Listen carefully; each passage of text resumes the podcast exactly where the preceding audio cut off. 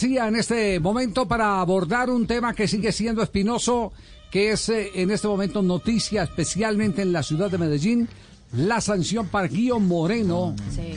que ha proferido el tribunal eh, de la Di Mayor, que provisionalmente se ha montado después de la renuncia de los magistrados. Eh, J, ¿cómo, ¿cómo es la historia? ¿Cómo es el asunto? ¿Y cuál es la reacción de Atlético Nacional antes de tener a un especialista que nos va a ayudar a entender lo que ha pasado? Bueno, el asunto es que en el Partido Millonario Nacional en Bogotá, Giovanni Moreno no estaba inscrito en planilla, estaba en el palco eh, que le dan al club visitante para que asistan allá las personas de, de, los directivos y los invitados especiales. Al terminar el partido, eh, Giovanni le hace unos gestos dentro del palco aparentemente dirigidos hacia la tribuna. Eso no lo muestra bien los videos, si le estaba dirigiendo su gesto a alguien o si estaba celebrando, estregándose los ojos como si estuviera llorando, como diciéndole a alguien, no lloren, no lloren, algo así. Esas imágenes se filtraron porque las tuvo que haber grabado alguien que estaba en el palco, o sea, alguien de los invitados del palco de Nacional. Eh, se filtraron y salieron en redes sociales. Y hoy sale la resolución número 033 de 2022 eh, mediante la cual se informan las sanciones de la Liga Betplay y aparece un capítulo particular para el caso Giovanni Moreno. Lo están sancionando con eh, el, como dirían los abogados, no sé si este Morales, el acervo probatorio son los videos que circularon en redes. No son ni videos de la producción original de televisión, ni videos de, del bar, ni videos... y le están eh, dando una sanción de dos fechas y de dos millones de pesos.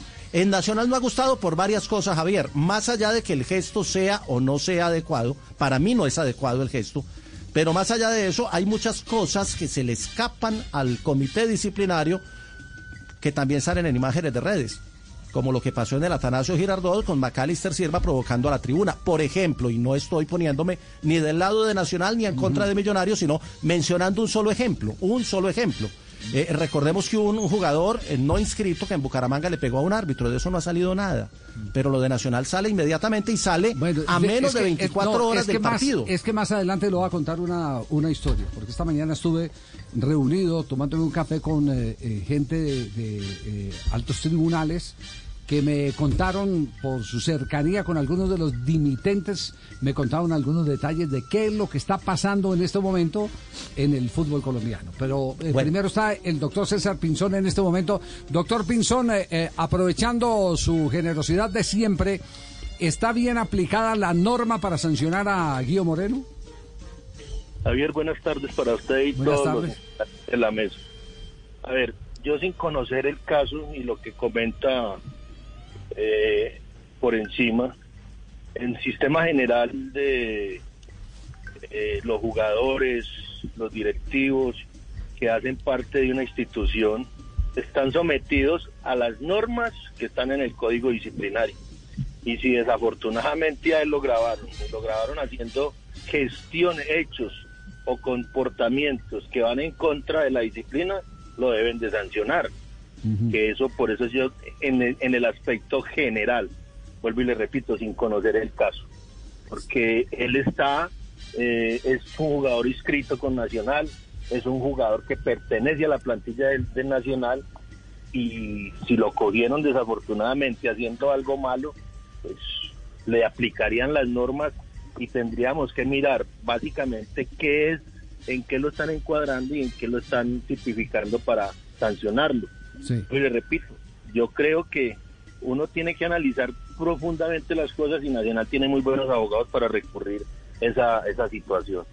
Le, hago, le hago una pregunta. Si Atlético Nacional en las últimas horas o en los próximos minutos, eh, por supuesto antes del partido, presenta la apelación en este caso, eh, ¿la sanción queda en suspenso y podría jugar el futbolista? No, Javier.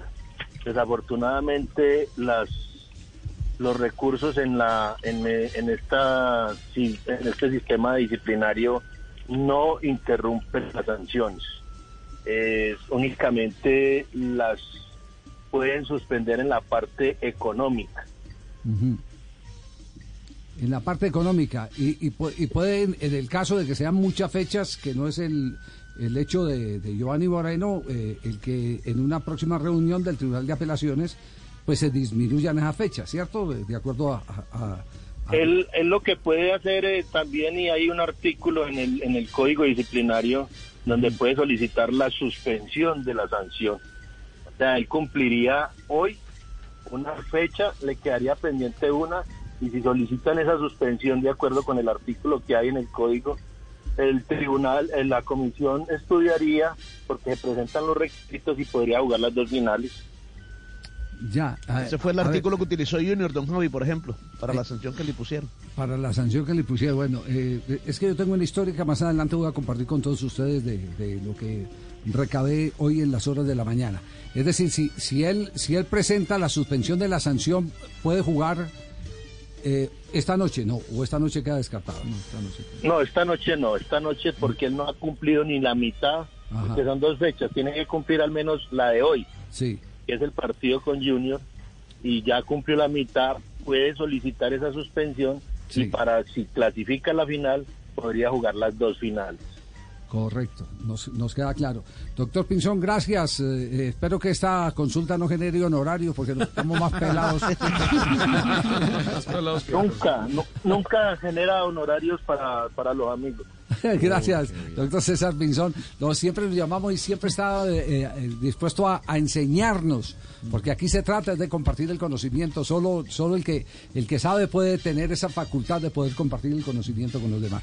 Muchas gracias al doctor César Pinzón. Ya eh, queda claro el tema de Giovanni Moreno. Está bajo la jurisdicción del tribunal cuando se presentan evidencias como la que se presentaron fílmicamente en el estadio Nemesio Camacho El Campín. Pero ¿qué es lo que está pasando? Vamos a ir a un corte comercial.